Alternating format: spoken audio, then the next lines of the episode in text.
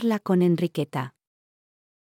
A Isidoro, a Jacoba y a mí se nos citó en la audiencia provincial, en la plaza de San Francisco, cuyo edificio había sufrido un terrible incendio años atrás, aunque estaba restaurado.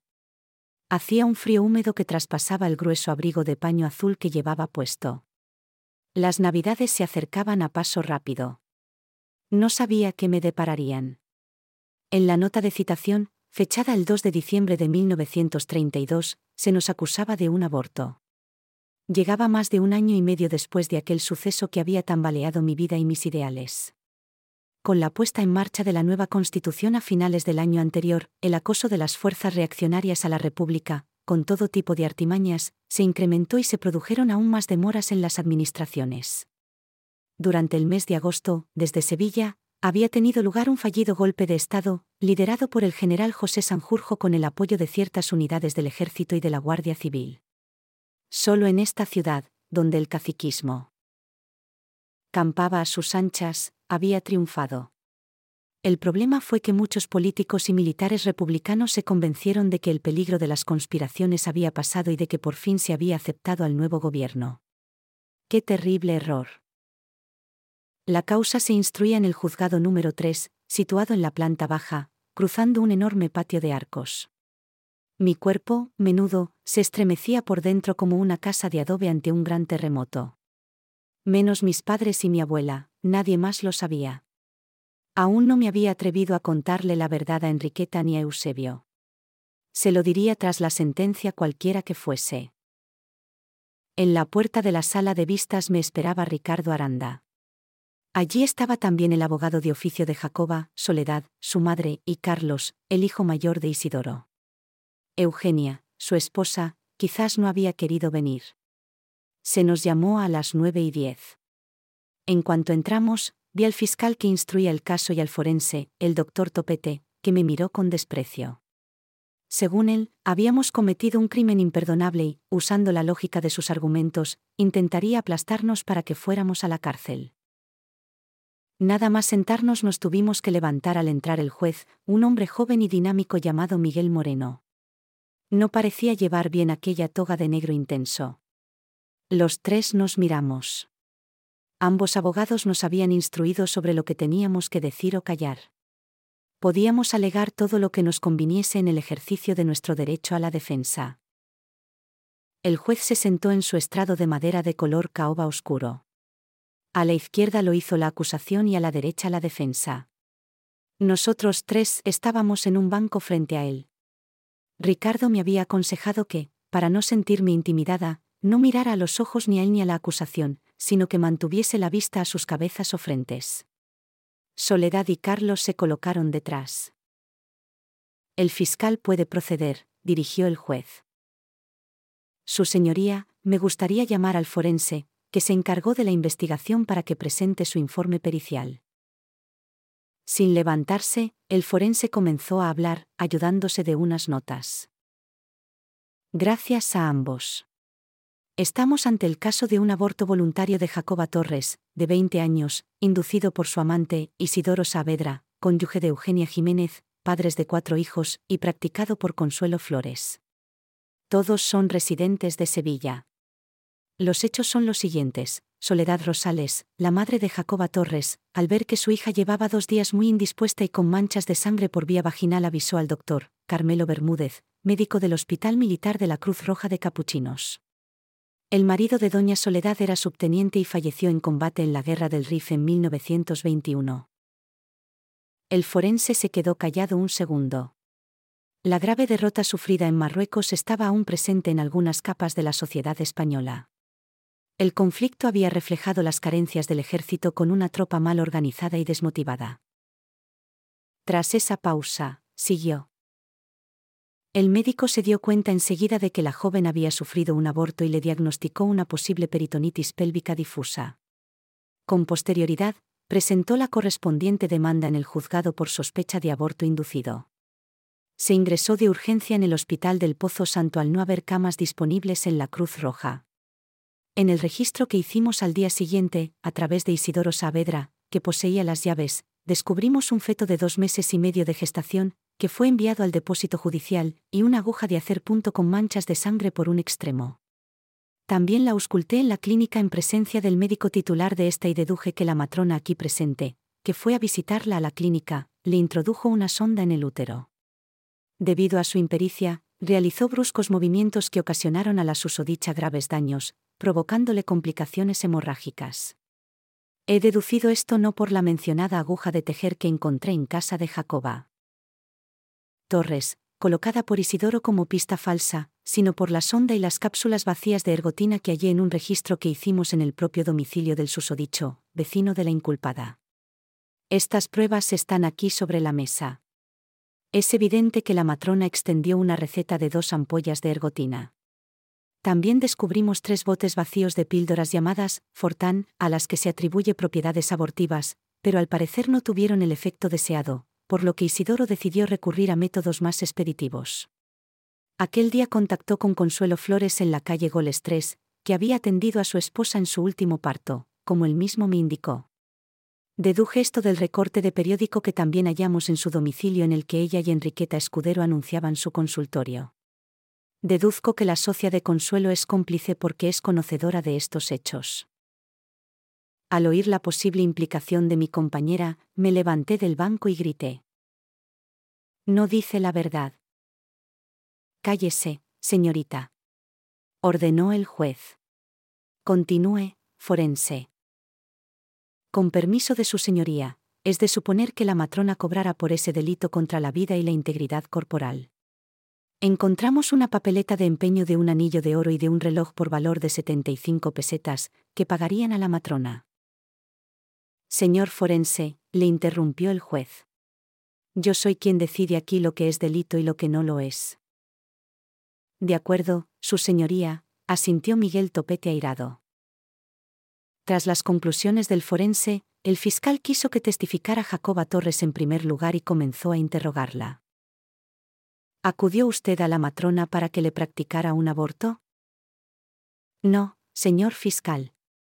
Lo hice sola en casa, usando la mencionada aguja. Era consciente de los riesgos, pero quería salvaguardar mi honra. ¿Era Isidoro Saavedra el padre de la malograda criatura? No, señor. Jamás tendría relaciones con un hombre casado y menos con mi vecino, a cuya mujer conozco desde que era una niña. Y permítame que no quiera revelar su identidad. En el turno del abogado de oficio, éste le preguntó. ¿Se tomó usted las dos cápsulas de ergotina? No. Si lo hubiese hecho no habría tenido esas fuertes hemorragias, que gracias a Dios no acabaron con mi vida. Al preguntarle a Isidoro, él lo negó también todo. Era cierto que Consuelo Flores, que había atendido el último parto de su esposa, le recetó ergotina para la hemorragia posparto. Y la sonda era para la retención de orina que ella estaba padeciendo. Consuelo se la había colocado. Además, no sabía que las píldoras de Fortán tenían propiedades abortivas.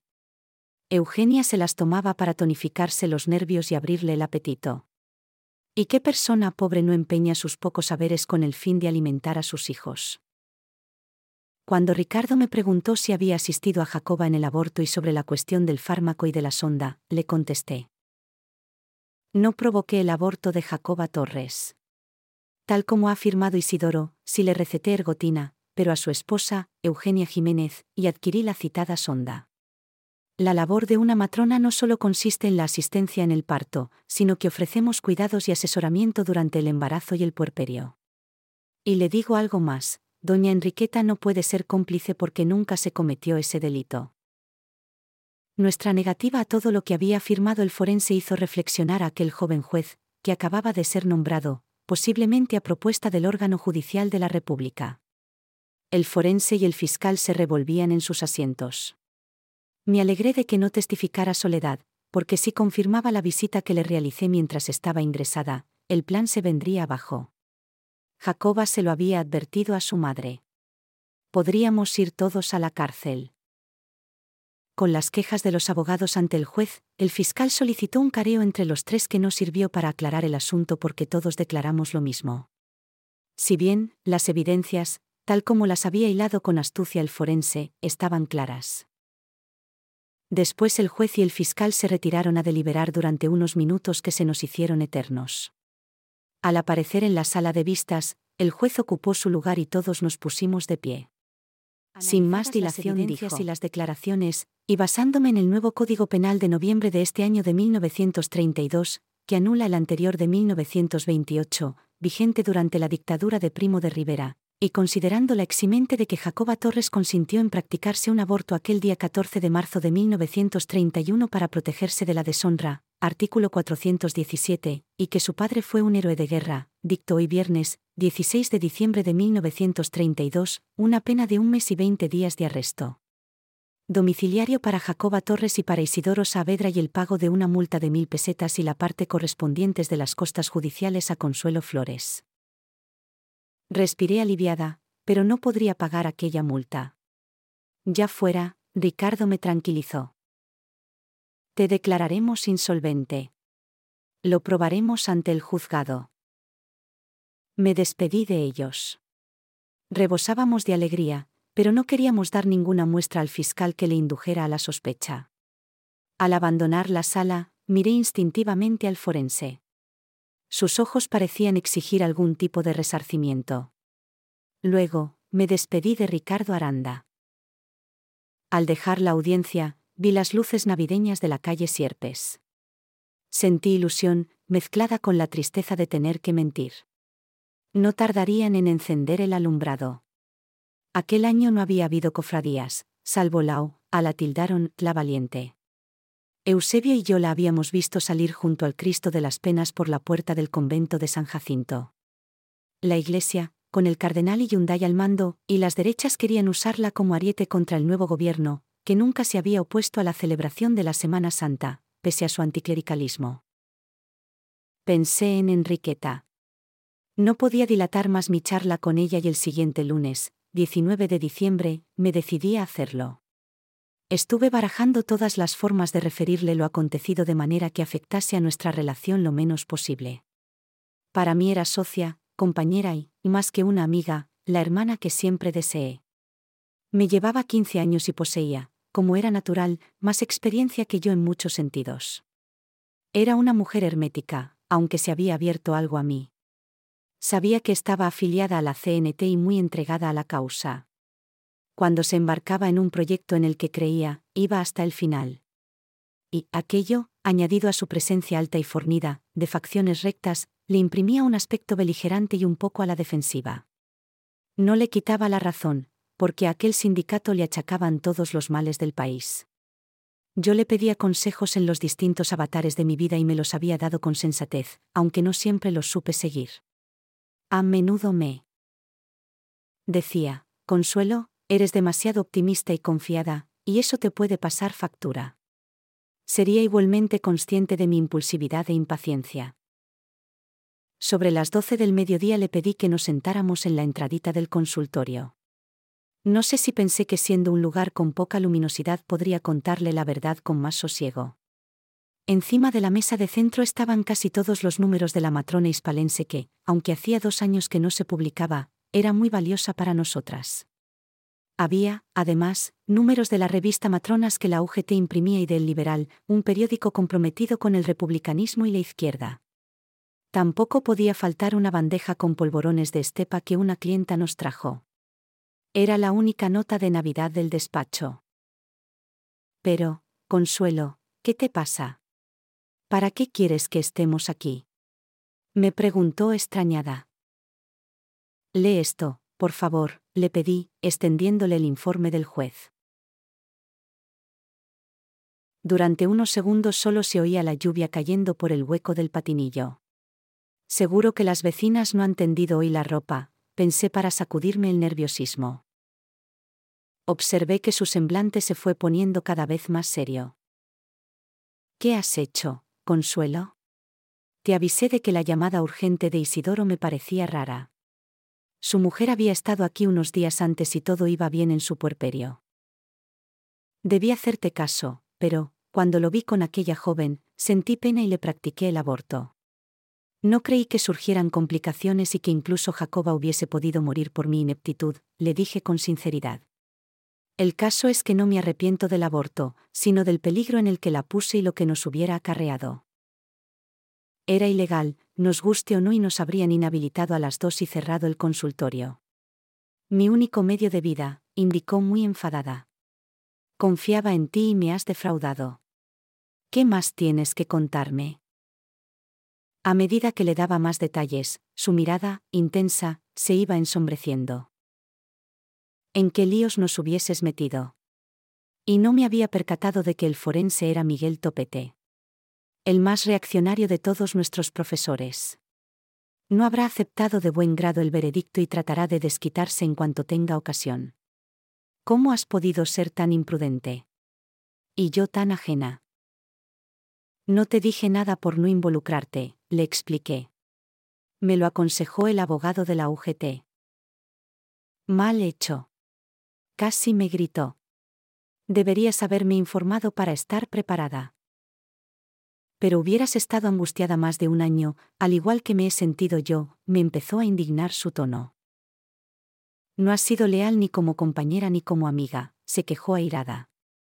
Has sido a mis espaldas y me he visto traicionada. No puedo tolerar eso, consuelo.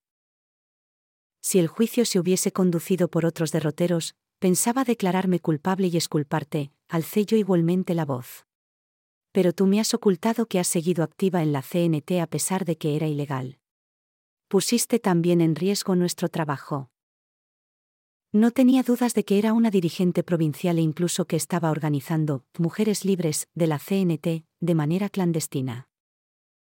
¿Has estado espiándome? Protestó. Entonces, se levantó de la silla airada y se fue en dirección al perchero para coger su abrigo. Me di cuenta de que si yo seguía por ahí se hubiese roto todo lo que habíamos construido. Era muy fuerte de carácter. Perdóname, Enriqueta. Al oírme se volvió y, sin esperarlo, manifestó con toda franqueza. Tienes razón, Consuelo. Yo también debí haberte alertado. Nos hubiesen detenido a las dos si me descubren. Y tampoco te dije nada para protegerte. Siento haber sido tan tajante. Nos quedamos en silencio y me dio un abrazo. Vamos a comernos esos polvorones, dijo. Qué pena que no tengamos a mano una botella de anís. Ven a casa con tus hijos el día de Nochebuena, la invité. Mi madre cocina de maravilla. Ya hemos comprado el pavo. Después nos tomamos esa copita y algunos rosquillos con los vecinos. Mi abuela hace un lebrillo entero estos días. No puedo. Nos vamos a Utrera. Pero dime, ¿tienes dinero para pagar la multa? inquirió sonriente. En casa, me esperaba Eusebio, que acababa de salir del cuartel. Y, en presencia de mis padres, mi abuela e incluso de Juan Luis, que no sabía nada, se lo conté todo, poniéndome en lo peor. Mi hermano se acercó y me estrechó en su pecho. Mi novio me cogió de la mano y sencillamente expresó. Tendrías que habérmelo dicho antes. No hubieses estado tan solita en la audiencia. Mis ojos se humedecieron de emoción. Me sentía liberada. En aquel momento, arreció la lluvia, que se oía chocar estrepitosa contra las grandes hojas verdes de las costillas de Adán.